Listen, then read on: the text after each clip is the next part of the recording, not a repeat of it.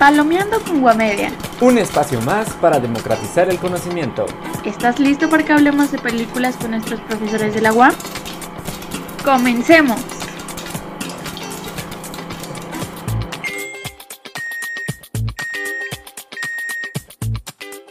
Hola, mi nombre es Diego y soy parte del equipo de Guamedia.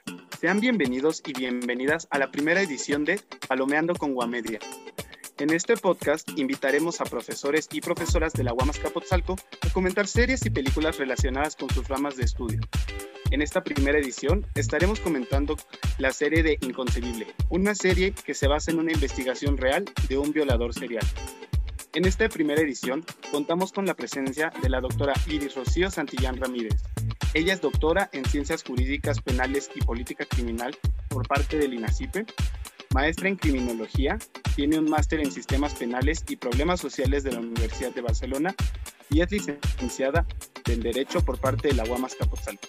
La doctora Iris es profesora investigadora también de la Universidad Autónoma Metropolitana Unidad Azcapotzalco. Con ella estará Jimena y Stephanie, quienes son parte del equipo de Guamedia. Sin más por el momento, les dejo el micrófono.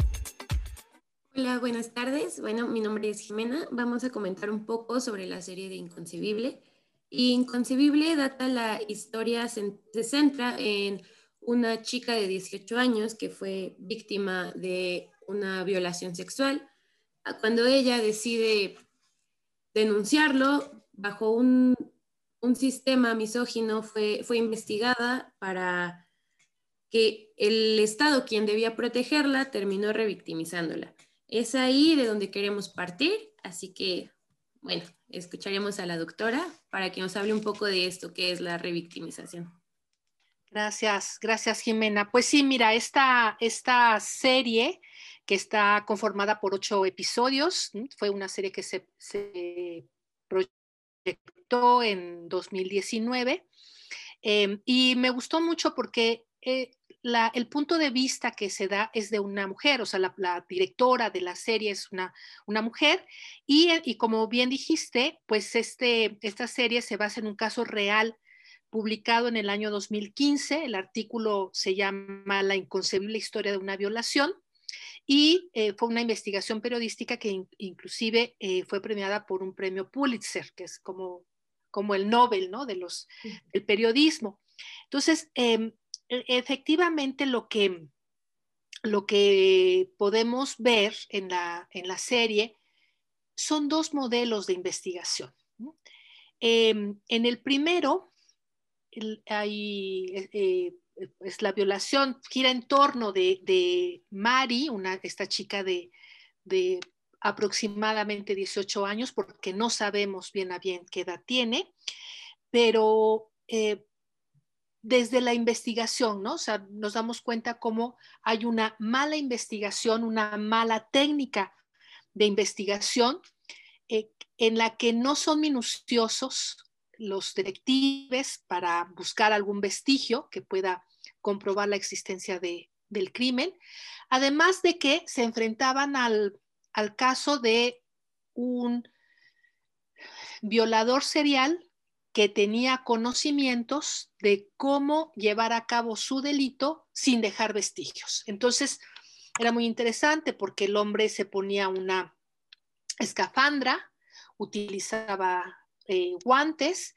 y después de violar por varias horas a sus víctimas, las obligaba a que tomaran un baño una ducha por, también por bastante tiempo, con el objetivo de no dejar ningún, de, ningún vestigio. Entonces, lo que vemos en esta investigación es cómo, esto que tú decías, eh, Jimena, de, la, de cómo la revictimizan, porque la obligan a que cuente una, dos, eh, o sea, el mismo policía eh, lo, lo relata, pero llega un segundo policía, vuelve, le piden que vuelva a relatar, llega con los servicios médicos, le, piden que vuelva a relatarlo, el mismo policía en otro, en otro momento vuelve a pedir que vuelva a relatar y finalmente hace, le, pide que haga por escrito.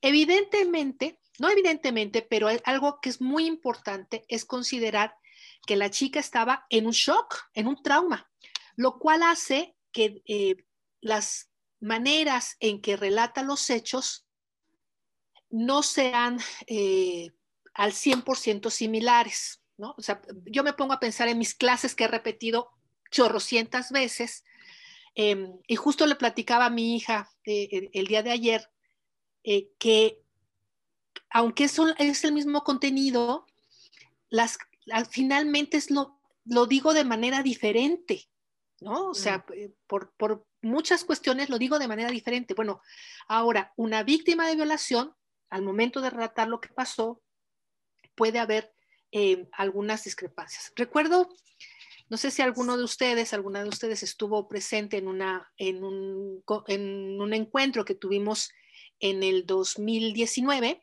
¿no? En donde una eh, de las conferencistas eh, hacía alusión justamente al tema de la violación y cómo ella, ella afirmaba que muchas veces las víctimas mentían eh, y que eso era fácil de detectar porque sus dichos eran diferentes, ¿no? Entonces, por supuesto, em, por supuesto, quien lo decía eh, carecía de conocimientos psicológicos y criminológicos para entender esto, ¿no? Entonces, eh, algo, algo que es importante, ustedes que que van a, que están en el psicológico o sociológico, es comprender es víctima de, violación, pues está en ese, en ese shock y no siempre empata declaraciones, ¿no? Sí, claro. E igual como pues como cualquier evento traumático, ¿no? Existe. A que repitiera tantas veces su, Sí, así es, Jimena, ¿no? Entonces, este, eh, hay muchos, muchos momentos de revictimización en este, en este, en este caso, ¿no?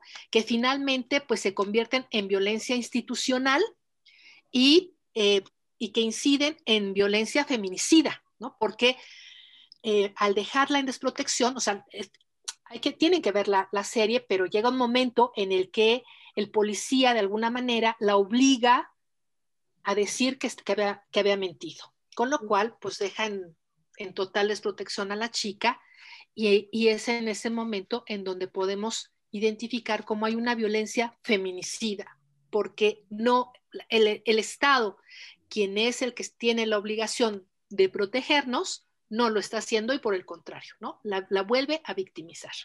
Sí, Jimena. Sí, justo. Igual cuando ella regresa y dice, bueno, pues es que sí dije que fue una denuncia falsa, pero vengo a decir que no fue falsa mi denuncia, ¿no? Y le dicen, bueno, si es eso, ok, pero pues te vamos a, te vamos a imputar un delito, ¿no? Y bueno, ahí que ella se queda como voy a perder todo, pero, y es justamente, es, es, indignante realmente el trato que recibe esta persona, esta víctima, que no se aleja bastante, ¿no? A la realidad, porque inclusive hay veces que, supongamos aquí, mujeres que desaparecen y las encuentran, se enoja la gente, ¿no? Y, ay, no, es que seguramente estaba que, con, el novio o por otros lados o que andaba de fiesta, ¿no?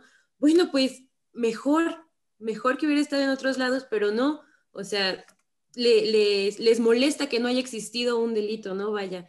Y yo creo que eso es muy indignante porque entonces, ¿cuándo vamos a merecer nosotras como mujeres derechos, ¿no? Cuando nos, cuando estemos en una situación de riesgo nada más, que realmente es algo muy, muy triste, muy, muy triste y muy, muy indignante cómo, cómo se ve con este personaje, ¿no? Que la, la forzan a, decir que fue falsa y ya cuando dicen, no, pues es que no fue falsa, sí me pasó esto. Bueno, pues si sí es cierto, este, le vamos a imputar un delito menor por declarar una declaración falsa. Y es ahí cuando, bueno, me están protegiendo, me están culpando por haber sido víctima.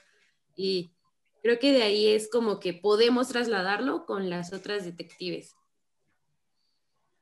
Bueno, sí, justamente, eh, Jimena y doctora Iris, eh, creo que la serie trata de una manera muy, muy increíble esta polarización entre cómo investiga un delito cuando te tocan detectives hombres y cuando tienes el privilegio que te toque una mujer para que investigue tu caso. Lo vemos en el primer capítulo, como decía la doctora, son 50 minutos de, de revictimización a Mary. ¿No? Todo, el capítulo primero son revictimizaciones. Si no las conté mal, son seis.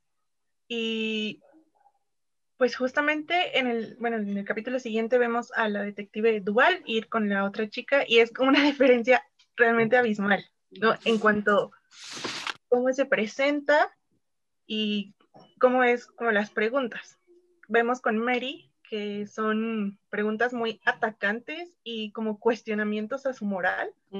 ¿Bebiste? ¿Te drogaste? ¿Qué estabas haciendo? Cosas así. También eh, podría rescatar que mm, eh, tratando de los detectives de desvirtuar o descalificar su, declaración, eh, encuentran es que fue huérfana, pasó por muchos hogares, está en una constante búsqueda de atención, ¿no? ¿Por qué nos haces perder nuestro tiempo? Cosas así que es muy, muy egoísta. Eh, bueno, también me, gustaría eh, hablar un poco de, de cómo, aparte de, las, de la primera chica, aparte de sufrir una violación sexual, también sufrió una violación por parte de las instituciones en cuanto el equipo médico la trata, es como, mira, aquí está, te tomas estos retrovirales, te tomas la pastilla del día siguiente y adiós. Y en el segundo, en el segundo caso es como, mira, te explico qué es esto, cómo te lo puedes tomar, para qué sirve. Creo que empezando por, por esos dos capítulos hay una diferencia muy, muy grande. Sí, sí, Stephanie. Yo, yo quiero comentar esto que, que dices em, de, de, cómo se ve la diferencia y la fortuna de que, de que hubieran sido mujeres quienes atendieran su caso. Yo estoy en parte de acuerdo con lo que dices, porque no basta con ser mujeres, ¿no? En los, en, los hechos, lo que hemos visto, cuando, cuando dijiste eso, se me vino a la mente, em, yo, yo formé parte del grupo de trabajo de la alerta de violencia de género en la Ciudad de México, de la primera solicitud de alerta. Entonces, em, tuve la oportunidad de ir al búnker, a la, a la Fiscalía de Delitos Sexuales, en donde pues está como el mandato de que sean mujeres quienes atiendan los casos. Tristemente, las, las, las, agentes del Ministerio Público y las mujeres que trabajaban ahí, pues, aunque eran mujeres, tenían muy poca empatía con las, no me gusta mucho decir víctimas, porque, porque finalmente son sobrevivientes, ¿no? O sea, algo que, algo que es muy importante entender es que quien vive una violación eh, se enfrenta a un dilema, vivir o morir. Y muchas veces socialmente se le reprocha a la mujer que prefirió vivir. Eh, se le cree solamente se le cree que fue violada si está muerta o casi muerta, ¿no? O sea, que, que demuestre que efectivamente se defendió con todas sus fuerzas. De lo contrario, eh, no, se, piensa que, inventó los hechos, ¿no? Que, que lo provocó, que lo quiso, etcétera, etcétera. Entonces, creo que la diferencia real entre los primeros investigadores y la detective Duval y la detective Rasmussen, no es que fueran mujeres, sino que eran mujeres con perspectiva de género, ¿no? Eh, y quizás antes de la perspectiva de género, que eran mujeres muy profesionales, muy profesionales. A mí me llamó mucho la atención también en, el, en, la, en la serie, pues mirar un poco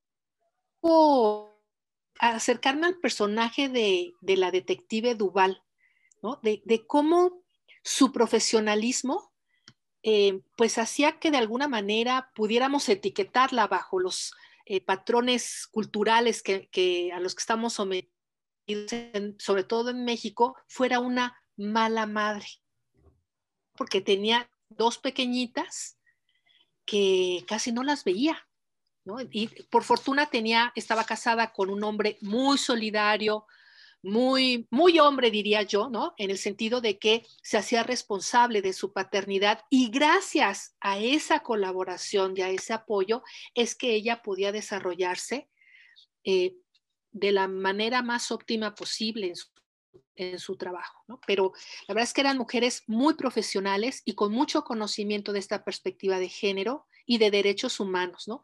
Em, también eh, a mí, por ejemplo, eh, me llama la atención los espacios, porque si se, si se acuerdan en dónde los policías, donde interrogaron, que no tendrían que interrogar, tendrían que haber entrevistado a la, a la sobreviviente, era un lugar muy, muy sólido, ¿no? O sea, muy agresivo. Me recordó al espacio en donde se aplica el polígrafo, por ejemplo, ¿no? Este, en cambio, eh, la, la, detective Duval en una, eh, en, fue mucho más afable, ¿no? Este, y bueno, la invita a su camioneta a subirse y a, a, conversar, ¿no? Este, a conversar como si estuvieran hablando dos, dos amigas. Entonces, qué, qué, importante es tener esa perspectiva de, de, género. Y por último, quiero comentar esto que, que decías, Stephanie, que me parece tan importante, eh, porque México tiene una, una sentencia que es fundamental en materia de, de, violencia contra las mujeres, que es la sentencia González y otras, mejor conocida como campo algodonero. Y siempre hago mención de dos puntos resolutivos. Una, uno en el sentido de que el Estado mexicano tiene la obligación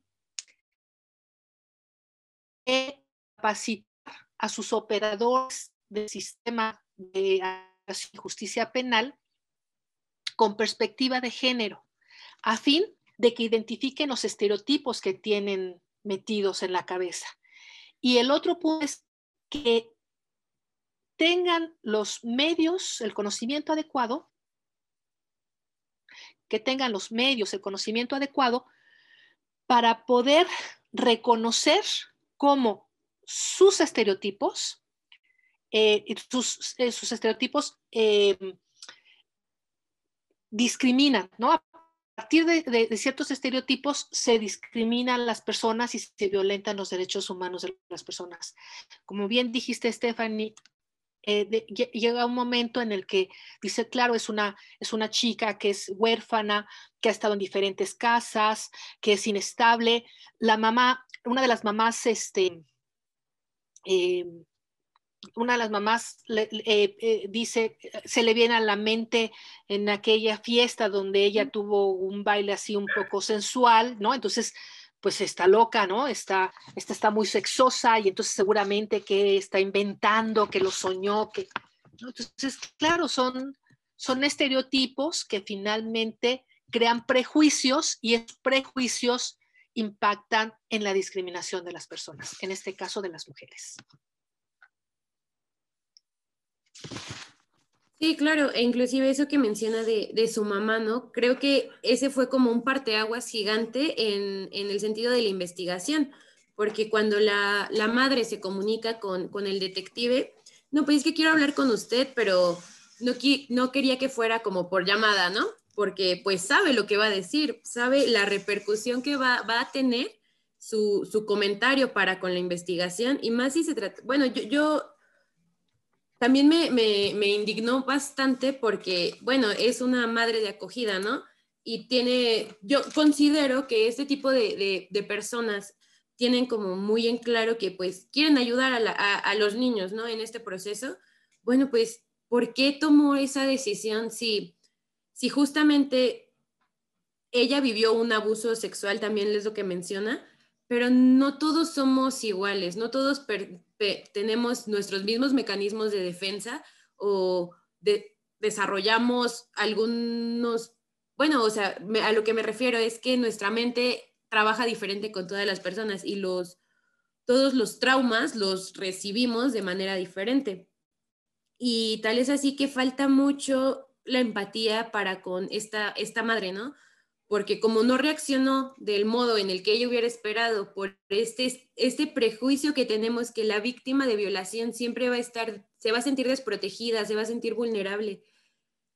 Cuando pasa lo contrario, dices, es que esto no fue real y desvirtúas y es cuando entra, entra un choque de emociones porque aún aunque haya sido su mamá, aunque haya sido mujer, por, por, su comentario, la, la, investigación considero yo que cambia el rumbo, porque, o sea, si bien los detectives utilizaron muchas, muchos, muchos mecanismos muy, pues, misóginos, machistas, en, en, como usted menciona, ¿no? El ponerla en un lugar tan acorralada para que esa presión de, es que me tienes que decir la verdad aquí, si no, bueno, también las preguntas que le hacían, pero de un modo u otro como que sí querían investigarlo, pero ya cuando le dice a su mamá es que pues sucedió esta situación y yo creo que es para llamar la atención.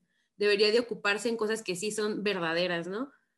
Pues dijeron, ah, pues ya, lo dijeron, súper fácil, me limpio las manos y sin problema alguno. Y yo creo que también ese es un tema como muy importante, esta poca, eh, pues es parte de un grupo vulnerable, está Mary, y, y pues bueno, o sea, las personas que deberían de cuidarla fueron precisamente quienes la atacaron todavía en este proceso de que pues uno se fue dañada corporalmente, fue en, derechos, en cualquier situación, y la seguían atacando y atacando, o sea, sus compañeros de, de, los departamentos donde ella vivía, o también sus tutores, la, la, atacaron, su trabajo lo perdió, o sea, ella no solamente perdió su, la, ¿cómo decirlo? O sea, no solo pierde su, su poder de, de, de decir, que no, que basta, todos, todos la fueron callando poco a poco, poco a poco.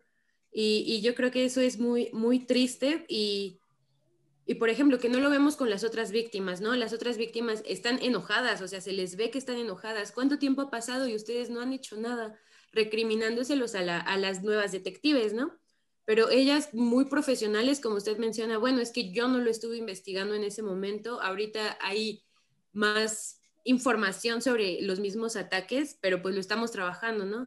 Y hay una, hay una mujer precisamente que, que no, no la violaron, pero se tuvo que tirar de, de, su, de dos pisos para que pues se salvara, ¿no? Y es lo que usted menciona, que si no, tienen que estar casi muertas para que nos tomen la, pues que nos crean, o sea, en qué momento tiene, en qué, en qué momento yo, yo, yo pienso, tenemos que todavía culparnos más o, no sé, como recibir un poco de, no atención, sino que simplemente el ejercicio de, de protección, ¿no? ¿Hasta qué grado tenemos que estar tan, tan deshechas como mujeres psicológicamente y físicamente para que seamos dignas de un sistema de justicia bueno? Es lo que también me causa mucho, mucho ruido respecto a la serie, que se visibiliza bastante. Claro. Fíjense que, que así como hay estereotipos del sujeto criminal, que nacen desde, desde el hombroso, desde la propuesta del hombroso, también hay estereotipos de las víctimas. Y es muy interesante porque, bueno, hay, un, hay una colección de libros de, que, que coordina Georges Duby, el francés Georges Duby, se llama Historia de las Mujeres.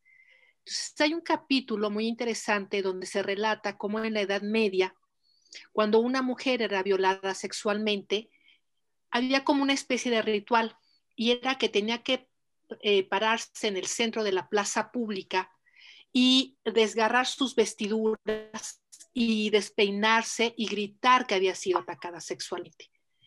Eso fue en la Edad Media, han pasado muchos siglos pero parece que hasta el día de hoy quienes operan el sistema de justicia penal lo siguen exigiendo, ¿no?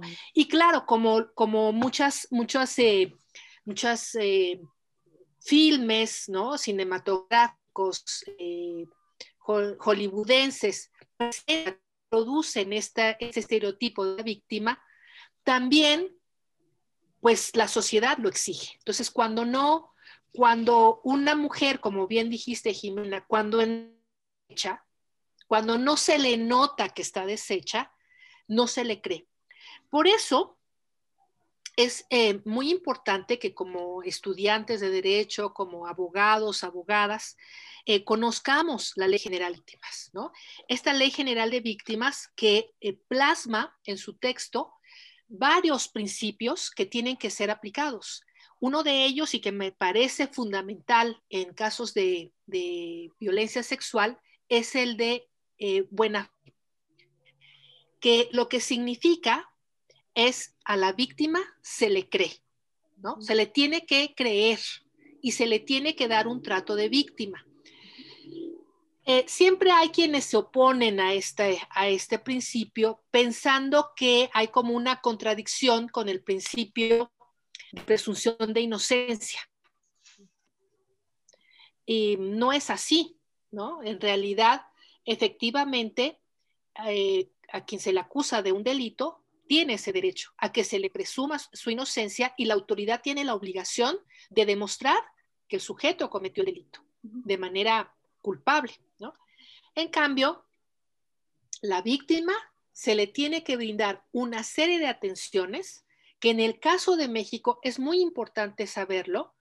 Eh, hay ciertos derechos que tienen estas víctimas, como por ejemplo que tienen que ser tratados con la debida diligencia. Y la debida diligencia es que tiene que ser con habilidad, eh, respetuosa, respetando la dignidad de la persona, dándole la información que sea necesaria eh, y muy importante, dentro de esa información, eh, derivarla a una clínica para que le den eh, su kit, digamos, su kit de emergencia, en donde tendrán que hacerle pruebas, todo tipo de pruebas, ¿no? Para ver si, eh, número uno, para ver si hay vestigios, ¿no? De, que, de evidencias del, del, ataque, si es que fue este, reciente, eh, pero sobre todo para ver si que no haya eh, quedado infectada de alguna, de alguna enfermedad de transmisión sexual, se le tiene que informar que tiene derecho a eh, que se le proporcione la pastilla del día siguiente, eso es algo muy importante, muy importante. Y no es solamente en la Ciudad de México, ¿no? Donde el, aborto está, está legalizado, sino en cualquier parte del país. Ese es un derecho de las, de las eh, mujeres que sobreviven a, un ataque sexual. Entonces, yo les recomiendo que quienes no conozcan la Ley General de Víctimas, la conozcan. O sea, si quieren, eh, vean, vean, la, vean la serie y si ustedes decidan cómo quieren ser, ¿no? Si es que se dedican a, al tema del penal, ¿cómo quieren ser? Como los primeros detectives, que son, que son unos pelmazos. Hay una, una escena, ¿no? En, en, el capítulo 8 donde dice el detective, siempre critico a los malos detectives sí. y siempre digo que deberían de irse. Uh -huh. y, me, y me planteo yo mismo si yo debería de irme pues claro que tendría que irse. Absolutamente, ¿no? absolutamente. Tendría que irse. Entonces, decidan ustedes, ¿quieren ser como ese pelmazo, poco profesional, poco serio, o quieren ser tan profesionales como, como las detectives Duval y Ras, Rasmussen? Hola, soy Carla y pertenezco al equipo de Guamilla. Te invito a que sigas sus redes sociales en donde encontrarás nuevos cursos, así como conferencias que pueden ser de tu interés. Sí, no, bueno, es que estas, estas dos mujeres, estas dos detectives realmente son, son unas, bueno, un personaje tan bien hecho, o sea, y que lleva muchas situaciones. Por ejemplo, vemos quizá dos clases de mujeres, si les llamamos así en, en, en el mundo mexicano, ¿no? Que la, la, detective que con edad más grande no estaba casada, no tenía hijos, y en este caso, si lo trasladamos para acá, pudiese ser ¿por qué no te casaste? ¿Por qué no tienes hijos? O sea, reprochando, ¿no? Y en cambio la, la otra detective Duval, que es madre de familia y como usted menciona, ¿no? También su, su esposo tiene, tiene mu mucha importancia en el ámbito familiar que retrata esta serie, porque realmente en películas o en series que son comerciales no muestran tanto como al hombre que debe ejercer la paternidad y se le aplaude mucho, ¿no? Que cuando lo hacen se le tiene que aplaudir, cuando a la mujer nunca se le ha aplaudido. Y tienen una, plática, de hecho, las detectives, cuando en, estaban afuera de la casa del, del, agresor y le dice la, la detective más grande, bueno, es que yo odiaba a mi mamá porque casi no estaba conmigo, ¿no? pero le agradezco porque me hice independiente. Y yo creo que tú quieres lo mismo para tus hijas, ¿no? Y Duval lo que primero dijo, claro que sí, o sea, yo quiero que mis hijas sean independientes, sean pues ellas mismas que no tengan que depender de alguien. Y, justo también esta, esta esencia que manejan con ese personaje es muy, muy buena, ¿no? Porque no deja de lado este ámbito familiar ni su profesionalismo, lleva súper bien ambas, ambas facetas y, y eso es muy bueno porque normalmente en, algo otro, en algún otro tipo de, series o de, o de películas no podemos ver como este balance, ¿no? Siempre tiene que recaer mucho peso sobre en alguno de los ámbitos y justo aquí encontraron una balanza perfecta. También eso es muy, muy bueno. O sea, cómo llevaron a cabo la producción de la serie es algo que también se tiene que destacar bastante. Así es. Fíjate que esto que, que, que, dices de cómo, de, lo, que, lo que le dice la, la detective Rasmussen a, Duval, qué, importante porque, em, bueno, ustedes saben, que quienes han, sido mis estudiantes, que a mí me apasiona mucho el tema de la culpa, ¿no? de cómo la culpa es un mecanismo de control social hacia las mujeres. Entonces, las víctimas de violencia sexual se sienten culpables y eso origina, eh, por un lado, que no denuncien y por el otro, que tengan, que miren en ellas, ¿no? ¿Qué fue lo que hicieron mal? Y lo peor de todo es que eh, a partir de eso tienen que expiar su culpa. Y entonces expian su culpa a través de muchas, de muchas formas. Em, engordando ese cuerpo que piensan que es el que provocó la violación o negándose eh, relaciones sexuales satisfactorias o dejando de estudiar o dejando de trabajar, ¿no? O sea, hay muchas formas eh, en, que lo hacen. Y también en este tema, la culpa, eh, muchas, muchas mujeres que, que somos madres y que queremos compaginar nuestra maternidad con, nuestra, con nuestra carrera, eh, hemos sentido culpa, ¿no? De dejar a, nuestros, a nuestras hijas, a nuestros hijos, este, o sea, de no ser mamás de tiempo completo.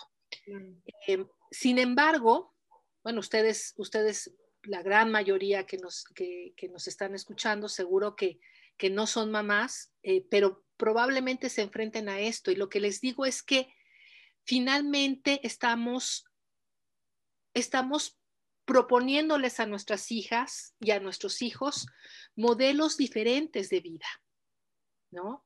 Em, yo creo que, yo creo que, yo sí estoy convencida de que hay que dar tiempo de calidad y, no, o sea, ¿qué importa estar 24 horas con los hijos si el tiempo con el que, eh, estamos peleando, regañando, ¿no? Entonces, creo que el tiempo debe ser de calidad y, y, y es un modelo, ¿no? Un modelo a seguir eh, de, de, de, que las mujeres podemos ser independientes y autónomas, ¿no? Y eso es, eso es fundamental hoy, hoy en día. Sí, claro. Bueno, también me gustaría rescatar un poco de que al, trabajar eh, la detective Duval con la detective Rasmussen, rompe como un poco ese cliché de que entre mujeres no puede haber colaboración, de que la peor enemiga de una mujer es otra mujer. Y esos como estereotipos muy tontos para, bueno, estas fechas. Entonces me, me gusta porque rompe con esa y hay una colaboración muy, muy buena. En cuanto a la detective Duval, pues es como la cabecilla de, todo su grupo y es algo que también rompe con ese estereotipo, estereotipo que no puede haber mujeres al mando porque va a ser un caos y cosas así. Entonces me, me gusta mucho. También me gustaría eh, mencionar algunos datos en México del año 2020 de presuntas violaciones. En, bueno, en el año 2019 hubo 7.470 eh, presunciones por violaciones. Y en el año 2020 solo 7.795. En el año pasado, en el mes de marzo, fue donde hubo un pico de 1.075 y podemos recordar que, bueno, una vez la doctora Iris dio una conferencia acerca de la pandemia y el encierro. Y justamente en, en esos meses de pandemia hubo, donde hubo mucha violación, violaciones eh, a, la mujer, ¿no? Violencia eh, intrafamiliar, eh, física, agresiones sexuales, delitos sexuales. Y pues me gustaría rescatar eso. También una encuesta eh, a nivel nacional del año 2020 ocupa Chihuahua el primer lugar, Ciudad de México y Guanajuato en ese orden. Creo que también, por lo que mencionaba la doctora, no hay muchos registros porque las víctimas no se atreven a denunciar por la culpa, por el que van a decir. Y creo que también es un poco como dejándose ellas solas y preocupándose más por, por qué va a decir mi familia, es que como, ¿cómo les voy a hacer esto? Es muy culpable, muy culpable sus situaciones, pero es que porque a mí, porque me tocó a mí, tal vez yo hice algo, quizá lo provoqué, pero es porque tenemos eso tan interiorizado y tan normalizado que lo vemos así, ya no, pues no procedemos como a denunciar. Y las pocas denuncias que se hacen son como de este tipo de la serie, no lo vemos muy alejado, como, ¿estás segura sí o no? No, ah, pues bueno, bye. Y es así justamente, no es como que muy alejado de la realidad lo que pasa en esta serie como lo que pasa aquí en México. Sí, Stephanie. Bueno, eh, retomo esta, esta parte de lo de que, que me gusta que lo, que, que, lo hayas notado, ¿no? De, de, de, que se rompe el cliché, ¿no? Esto de que las mujeres juntas ni difuntas y que somos las peores enemigas, porque yo creo que, pues sí, es un, es un mito eh, que, que debe de romperse y que, y que por supuesto, y no solamente ese cliché, sino el otro, y que también eh, lo observaste, aunque no, no creo que no, no, lo comentaste completamente, pero claro, la, la, la que se lleva las, los aplausos, ¿no? Es la, la detective más joven. Y ahí también rompe con esta idea de que, de la, de la gerontocracia de alguna manera, ¿no? O sea, que los adultos, entre más adultos seamos, más razón tenemos. Y pues no es cierto. O sea, bueno, ahí, fue un trabajo en equipo, que también en ese trabajo por en equipo me gusta mucho eh, que todos, todos participaban, ¿no? Este, y que fue un trabajo transdisciplinar y me gustó muchísimo retomar la figura del, del joven estudiante que estaba haciendo su servicio social. Eso me gustó mucho porque no se despreció, ¿no? O sea, no, ay, no, no, no se le dijo, ve por las, ve por las Coca-Colas, ¿no? Ve por el refresco o ve a sacar copias. No, él aportó y fue fundamental lo que él aportó. ¿no? Entonces, eso me gustó mucho y siempre les invito a que aprendamos a trabajar en equipo. Este, yo les decía antes de, entrar a la grabación de que, bueno, en, en Penal 2 siempre los obligo de alguna manera que trabajen por equipo, terminan peleándose y casi, ahorita porque estamos en eh, virtual, pero si no, yo creo que con el ojo morado, bueno, bueno, bueno, ¿no? Pero necesitamos aprender a trabajar en equipo. Eh, y, y, la otra parte que, ay, ¿qué fue lo que dijiste al, final de lo que, de que estabas hablando de los, de los números? Ah, sí. Creo que es, es muy importante. Fíjate que eh, el, problema también por el que no denuncian las, las, eh, las, personas que sobreviven a ataques sexuales, pues es justamente la falta de confianza que tienen en las autoridades.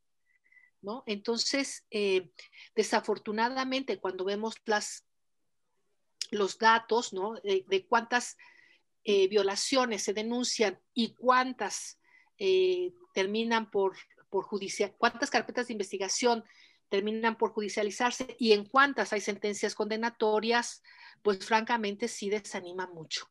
¿no? Muchísimo. de hecho, fue, encontramos unos datos del INEGI de 2015, no encontramos más recientes, pero solamente casos de violaciones se habían iniciado carpetas de investigación de 79 a nivel nacional. 79 carpetas de investigación únicamente. Y, y sí es, es muy brutal, es brutal es, esas cifras, porque, por ejemplo, Fanny mencionó presunción de violación. También encontramos violaciones que reducen el número increíblemente, o sea, no, no le dan, no, ahí no, no, no, no entiendo muy bien cómo, cómo es la presunción de violación. ¿Se cree que hubo una violación o no, lo, no, realmente no?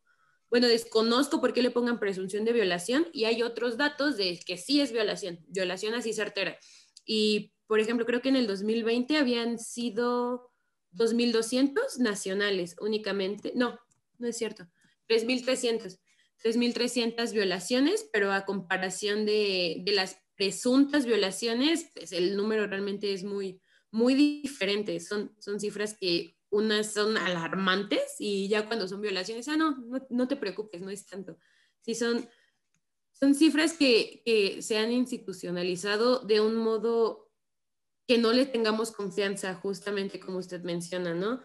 Porque, o sea, somos víctimas y probablemente, o sea, digo, yo, yo nunca me ha pasado y pues decirlo, pues no es como que no es lo más correcto, pero pues lo trato de hacer en un modo empático. Si a mí me llegara a suceder, lo primero que me cuestionaría sería, ¿para qué lo quiero denunciar? ¿No? O sea, me van a atacar, me van a volver a hacer recordar todas estas situaciones, porque de un modo u otro creo que mm, todas nosotras, o sí la mayoría de las mujeres, sabemos cómo llevan a cabo estas investigaciones y, y te da miedo. Dices, no, me, me, da miedo que o que le pase algo a mi familia si es que mi, mi abusador me conoce, ¿no? o, me da miedo de que, de que no me crean, o, un cien mil de razones que, vemos, o, que, bueno, se haga bien la, investigación, pero al final del día lo declaren inocente. O sea, son, son tantas situaciones de que no nos hacen construir una confianza hacia el Estado, hacia el Estado para proteger nuestros derechos, nuestros derechos sexuales de libertad, derechos humanos, porque al final del día somos somos humanos todos y, y, no hay esta protección y, y en cambio hay mucha, mucha, mucha violencia, mucha discriminación por el hecho de ser mujer, ¿no? Y, y eso no sé en qué momento se disparó tanto o siempre ha sido así, no, no lo sé, o sea. Es...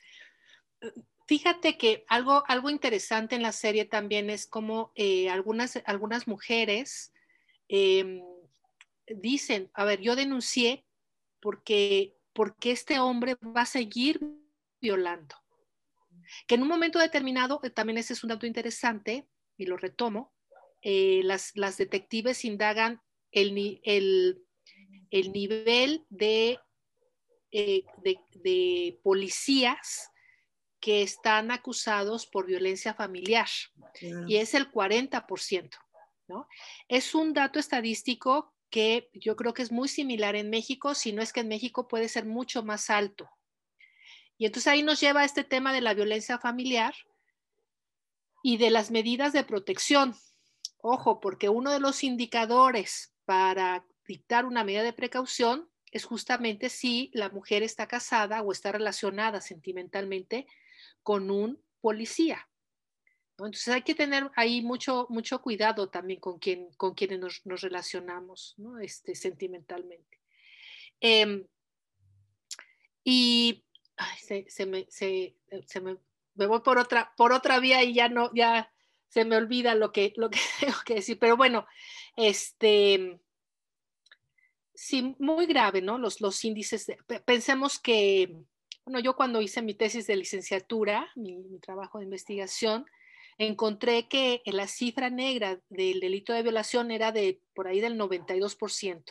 Es decir, por cada, eh, por cada, por cada dos denuncias que se dan, hay 98 violaciones que no se denuncian. Ah, bueno, sí, ya me acordé. Algo importante era eso, ¿no? Es decir, muchas de las mujeres dijeron, denuncié porque no quiero que siga, que siga eh, violentando este, este sujeto. Y creo que Mira, mi esperanza es que en las futuras generaciones de abogados y abogadas lo hagan de una manera diferente, ¿no? Este, creo que esa es la, es su obligación, ¿no? Eh, hacerlo de manera diferente porque mis generaciones,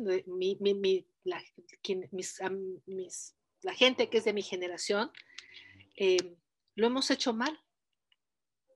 Tan es así que por eso la violencia se ha incrementado eh, exponencialmente. Entonces creo que como futuros profesionistas, eh, pues tienen que ser muy profesionales y en el ámbito jurídico, pues tener esta perspectiva de género y de derechos humanos que hoy por hoy es fundamental. Hablando también un poco sobre lo que dijo al último, doctora, eh, de por qué denunciar, porque no quiero que le siga pasando a, a otras personas.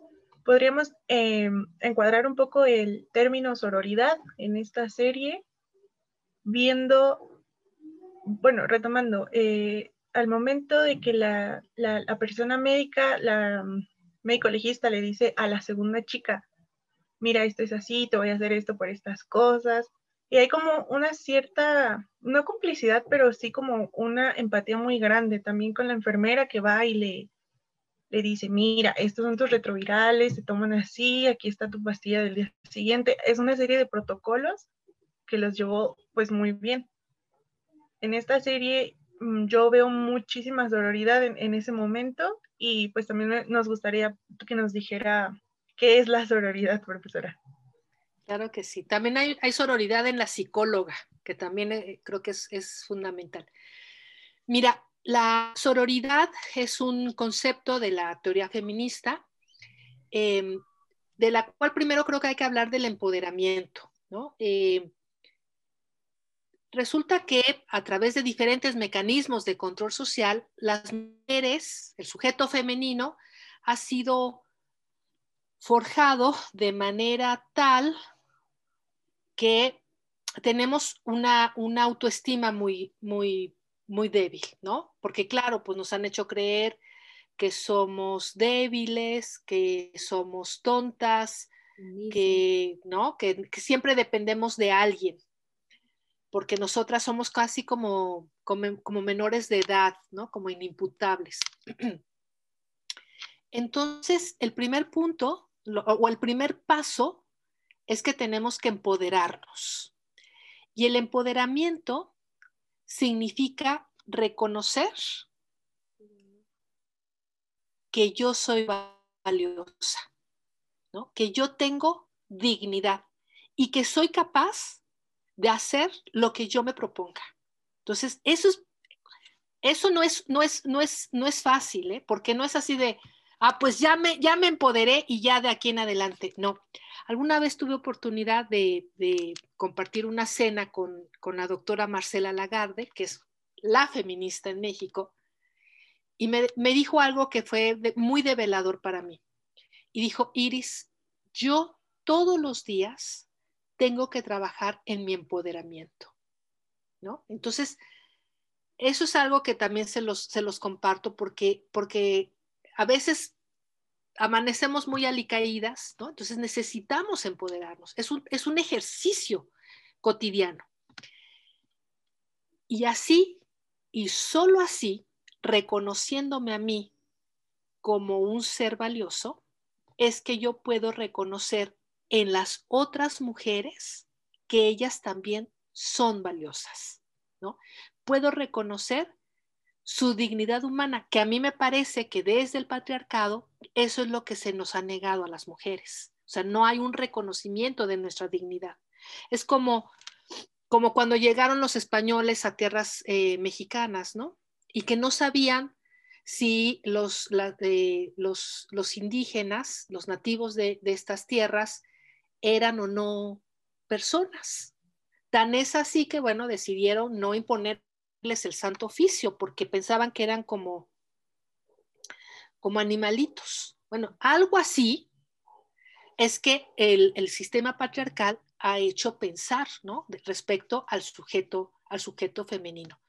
Entonces, cuando, cuando nos damos cuenta que las mujeres que tenemos enfrente de nosotras son tan valiosas como nosotras, es que podemos tener sororidad. Sororidad viene de, se deriva pues, o, está hermanada de alguna manera con la palabra solidaridad, nada más que solidaridad, pues está más enfocada a la hermandad entre hombres. En cambio, sororidad viene de sor, que es hermana, ¿no? Entonces es, es esta, eh, este, esta, este reconocimiento y este apoyo entre mujeres. Pero para eso tenemos que comenzar con nosotras mismas, ¿no? Es como, es como, siempre digo, como como cuando uno viaja en avión, ¿no? Eh, las indicaciones es que si hay una turbulencia y un cambio de oxigenación, pueden caer las mascarillas, ¿no? Y dicen, si viajas con un, con un niño una niña, tienes primero que ponerte tú adulto, adulta, la máscara y luego se la pones al niño. Necesitamos primero trabajar en nosotras y solo así es que entonces ya podemos eh, ayudar y ser eh, sororas con las demás. Sí, claro. Y es que justo también lo vemos en, en, la serie, ¿no? Que, por ejemplo, retomando ideas pasadas, mencionó Fanny, ¿no? Que rompe la serie con este cliché de mujeres contra mujeres. Y, y esto es base, o bueno, más bien esto es consecuencia de un sistema patriarcal, patriarcal que nos ha regido y nos ha puesto a mujeres contra mujeres. Y un ejemplo quizá muy vago, muy mundano es que quien le baja el novio a la, a la, a la otra, ¿no? Y, y, así lo decimos, a la otra, pues no es que no es otra, es una mujer.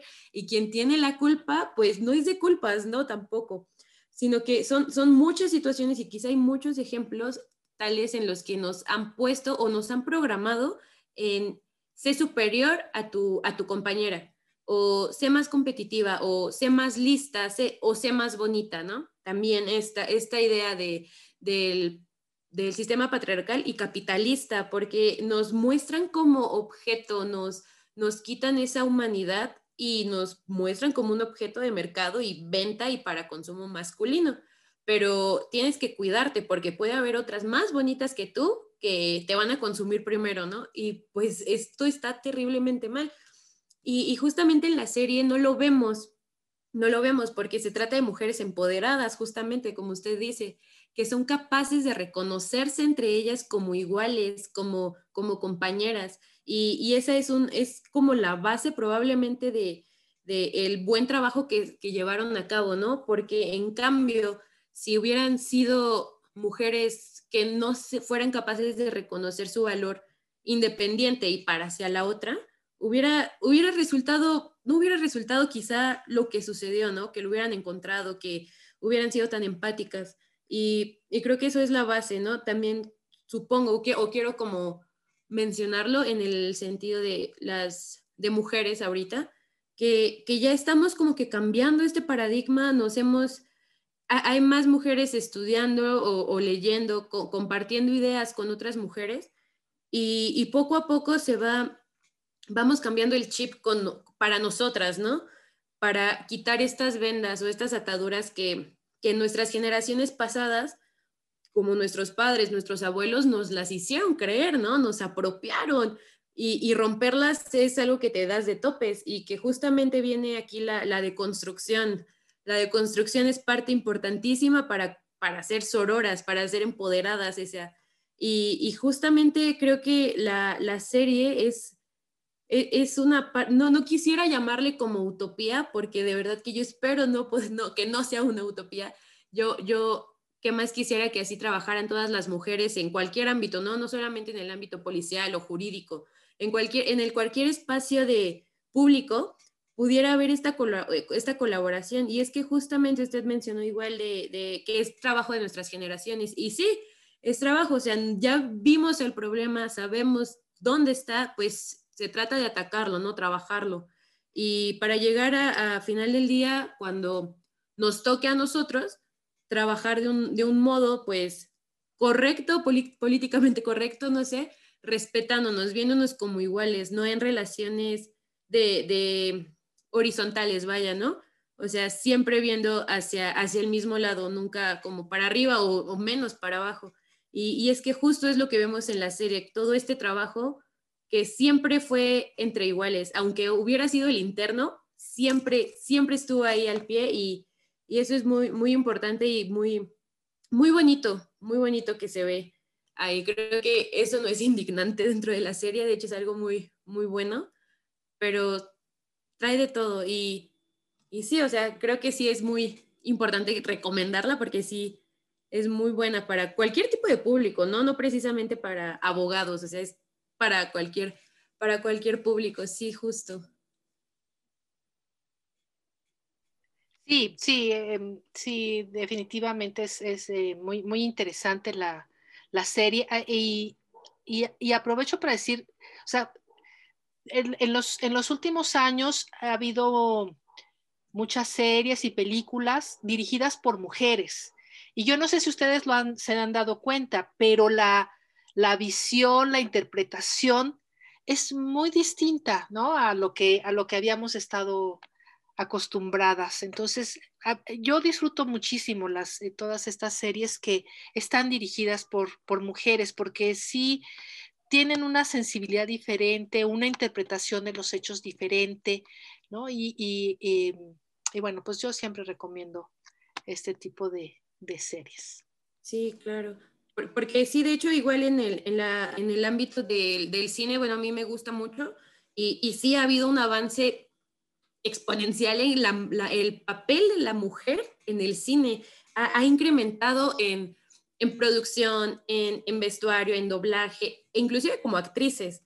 O sea, está, están tomando lugar en no solo un ámbito tan importante quizá como lo que es el político, pero en el cultural y con lo que es el cine, que el cine va diseñado a la educación. O sea, es importantísimo ver cómo la mujer ya está tomando tanta fuerza, se le está reconociendo, ¿no? la están volteando a ver, pero después de cuánto tiempo? Porque, o sea, realmente la mujer le ha costado y le ha costado muchísimo. Y no solamente en el cine, o sea, en la literatura también ahí hay un, un, abismo entre, entre premios de que se han otorgado a, las mujeres nada más y que a los hombres, pues bueno, es, es muchísimo. Así es. Y, no sé, mira, por último, eh, yo quisiera hacer, comentar ¿no? de, esta, de esta serie em, lo, relacionado a la reparación del daño. O sea, creo que al final a esta pobre chica, Mari, eh, en donde pues se esclarece que efectivamente fue eh, víctima de este ataque sexual, eh, el policía que no hizo su trabajo la busca, y le entrega un sobre, ¿no? Este, o sea, le informa que ya apareció el hombre que, que la había violado y le entrega un sobre. Y bueno, una cree que pues le está el Estado reparando el daño, ¿no? O sea, que está reconociendo que hizo mal y le está reparando el daño. Y da mucho coraje cuando abre el sobre y son los 500 pesos que ella había pagado como parte de la multa o de la pena, ¿no? De la pena que le habían impuesto por supuestamente emitir una, eh, declaración falsa. Entonces, em, la vuelven a revictimizar. Algo que, tampoco, que, tampoco comentamos es cómo en un momento determinado ella piensa en, suicidarse, ¿no? O sea, y que tiene que ver con esto, o sea, cómo nuestros prejuicios, nuestra discriminación puede llevar incluso a la muerte de alguien. Entonces, eh, eh, hay que hacer mucha, mucha conciencia, sobre todo si trabajamos en instancias eh, donde, donde nos relacionamos con, víctimas, em, Y, bueno, finalmente, por, fortuna, fue lo suficientemente inteligente para buscar asesoría legal y demandar al Estado para que le reparara el daño causado, ¿no? Que no era, no era solamente la, violación, sino lo que provocó y que finalmente eso tiene un costo económico, porque perdió, perdió amistades, la sacaron de donde vivía, eh, las madres adoptivas las perdió, eh, la confianza que tenía con el padre adoptivo, ¿no? Que ya no quería estar a solas con ella porque no fuera que lo, que lo fuera a acusar falsamente de violación. Este, el, amigo que era casi como cuasi novio lo perdió. O sea, perdió todo, perdió, o perdió muchas, muchas cosas. Entonces, bueno, pues qué bueno que, que logró que la, que la indemnizaran, pero no basta tampoco una indemnización económica, sino que finalmente ella fue y le exigió de manera muy valiente a este policía que reconociera lo que le había hecho y que le pidiera perdón. ¿no? Yo creo que eso eh, a veces no entendemos la importancia de las disculpas públicas, ¿no? pero eh, es fundamental para quien ha sido víctima de, alguna, de alguna, sobre todo de una violación a derechos humanos, porque de eso se, cuando una autoridad deja de hacer lo que está obligada a hacer, pues está en un supuesto de violación a derechos humanos. Y es muy importante reconocerlo y, y hacer todo lo posible porque no se vuelva a repetir, ¿no? Que eso también está en la Ley General de Víctimas y, forma parte de esta debida diligencia la no repetición de los hechos. ¿no? Y que, déjenme hacerles un, comentario. Eh, hace, si no me equivoco, el lunes antepasado se publicaron en, en, el órgano de la, de la UAM las políticas orientadas a la prevención, atención eh, y erradicación de, eh, de, la violencia por razones de género. ¿no? Entonces, yo les invito a que revisen esas políticas porque finalmente deben, deben ser una guía de cómo debemos de comportarnos la comunidad universitaria, ¿no? O sea, no solamente las autoridades, sino también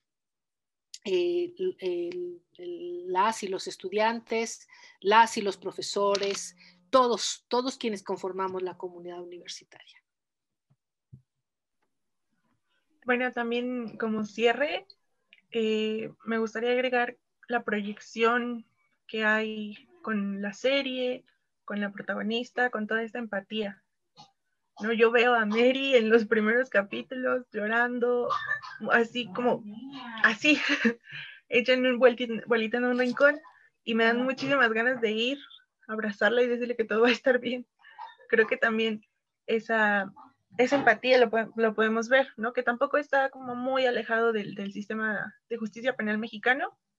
Hemos tenido muchísimos casos de, pues, como de esa índole, ¿no? Que entra Podría citar el caso de Yakiri Rubio, que fue una muchacha que fue agredida, eh, que fue secuestrada, que fue agredida sexualmente y en defensa propia mató a su agresor.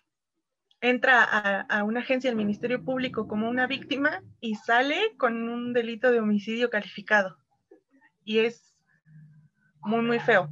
La, abogada defensora que fue Ana Catiria Suárez eh, mencionó que que la dejaron, bueno, que la pusieron en, libertad, no por su testimonio de que la habían violado, sino porque se habían visto que sí tenía lesiones en el cuerpo, que era lo que comentaba hace rato Jimmy, que tenía que estar casi destrozada para que le creyeran. Y me gustaría cerrar con esa proyección de, de cómo nos podemos ver en, en, la serie y también que nadie está exento de, pues, de sufrir una violación de este tipo, que tampoco hay estereotipos de la persona que viola, ¿no? que, debe ser eh, morena, de escasos recursos, no sé, todos esos estereotipos que se van formando, que son muy, muy estúpidos. Y en la serie vemos que es un hombre blanco, que es, no sé, como muy, que se sale de ese estereotipo raro. Igualmente con las víctimas. Hay una víctima que es muy delgada, hay una chica que es de raza negra, una persona de mayor edad. Creo que al proyectarnos en esto, nadie, absolutamente nadie está exento de que nos pueda pasar algo. Y me gustaría cerrar con, con eso. No sé si Jimena tiene algo que agregar. No, igual yo creo que, que pudimos abarcar todos los temas como importantes y pues, pues nada, extenderle las gracias a la maestra por, por este espacio de diálogo. Realmente es es muy importante hablar de estos temas porque nos conciernen a todos, ¿no? No solo a, quienes estudian derecho y que para esto es, para eso es, ¿no? Precisamente como que el origen de esta plática, pero aún así no, no dejar escapar este tipo de, de, de series o quizá hay más hasta documentales, ¿no? Y películas que muestran, que muestran la realidad de grupos vulnerables. En este caso tocó hablar de las violaciones a las mujeres, que, que no es ficción, y, no lo va a hacer nunca, o sea, son cosas y datos reales y, pues yo creo que quedarnos con, eso, ¿no? Con, esa idea o de conciencia y de empatía para con las víctimas, para también saber que no, somos, no estamos exentas, nadie está exento, como dice, bien dice Fanny, ¿no? Y pues únicamente creo que eso sería con lo que cerraría, que esta, esta serie, o sea, realmente es, es muy importante verla porque podrá ser muy cruda y, y muy triste quizás si le, queremos decir, si le queremos decir triste, pero al final es necesario verla para ser conscientes de, de la gravedad, de la gravedad de, de, no juzgar con perspectiva de género, o no juzgar, no, sino no investigar con perspectiva de género, precisamente, porque no solamente vamos a dañar a una persona, sino vamos a ir con una y para otra y para otra, y al final del día, ¿de qué nos sirve como haber estado estudiando tanto tiempo si al momento de hacer las cosas las vas las vas a hacer mal, ¿no? O, o todavía con esta construcción machista o misógina, pues no nos funciona, no podemos llevar a, al plano del, del ser la, la, justicia. Y pues ya, creo que eso sería todo. Y pues nuevamente muchísimas gracias, maestra. Fue, fue un gusto realmente poder platicar con usted. Pues muchas gracias.